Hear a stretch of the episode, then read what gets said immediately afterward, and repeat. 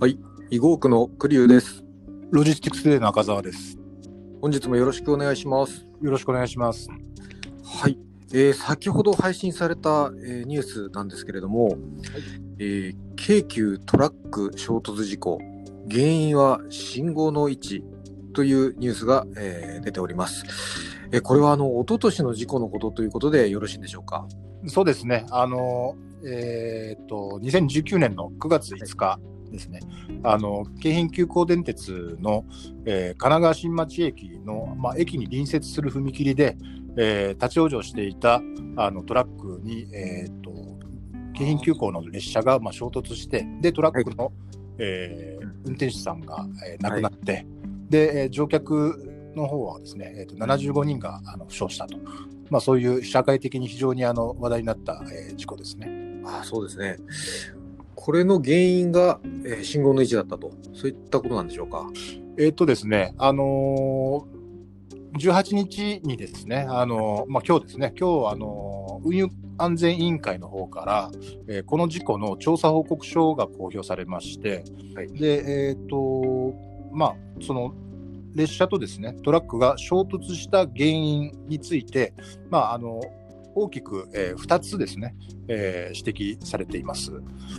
で、えーそのうちの1つがですね、やはりあの信号の位置がちょっとこれ、えーと適切じゃないんじゃないかと。えーいうことで、まあ、厳しく指摘されていて、はいえーというのはですねあのその信号を、まあ、危険を知らせる信号ですね、えーと踏切に、まあ、トラックが立ち往生しているということを検知してはいでそれを知らせる信号はきちんと作動したんですけれども、えー列車の運転手がですねえーその危険信号を認識してでそれから非常用ブレーキをあのかけるまでに、まあ、当然あの、えー何が起こったんだということでとっさにあの非常用ブレーキをこうかけるということにはならないわけで、えーはい何が起こったのかということを、まあ、判断する時間が必要なんですけれども、えーもし衝突を防ごうとするのであればその危険信号を運転士の方が検知して認識してから、はい。えー実際にブレーキを引くまでに判断する時間がわずか1.5秒しかなかったと。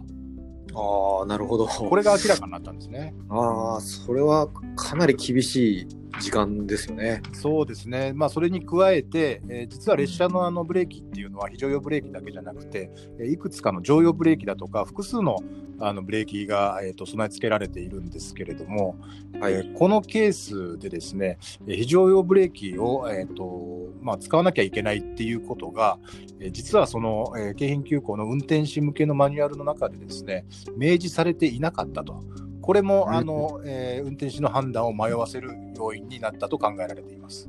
なるほど。じゃあその特殊なブレーキがあるにもかかわらず、どういった時に、えーやるべきかっていうのが明確になってないってことですね。そうですね。ああ、なるほど。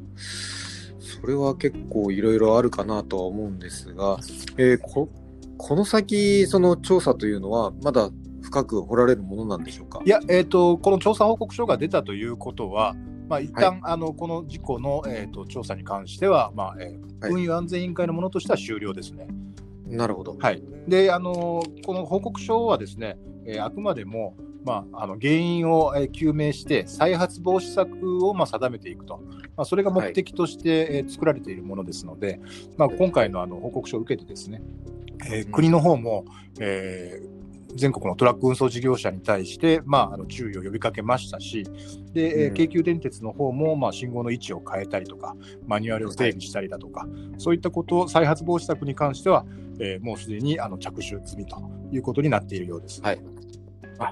なるほど。まあ、じゃあこれを教訓として、えー再発を防止していくということで、あのー皆さん心してい、えーきたいところですね。そうですね。あのまあなんですかね、トラックがなぜあの踏切に迷い込んだのかとか、まあ、いろいろ、うんあの謎のまま残っている部分っていうのはあるんですけれども、そうですねね。あのまあ、それは別の問題としてですね、えーはいまああのなんて言うんでしょうね、トラック運送会社側から、えっと普段から、まあえっと予防ができる、えー措置というのもいるあのたくさんありますので、えーはいしっかりとあの履行したいところですよね。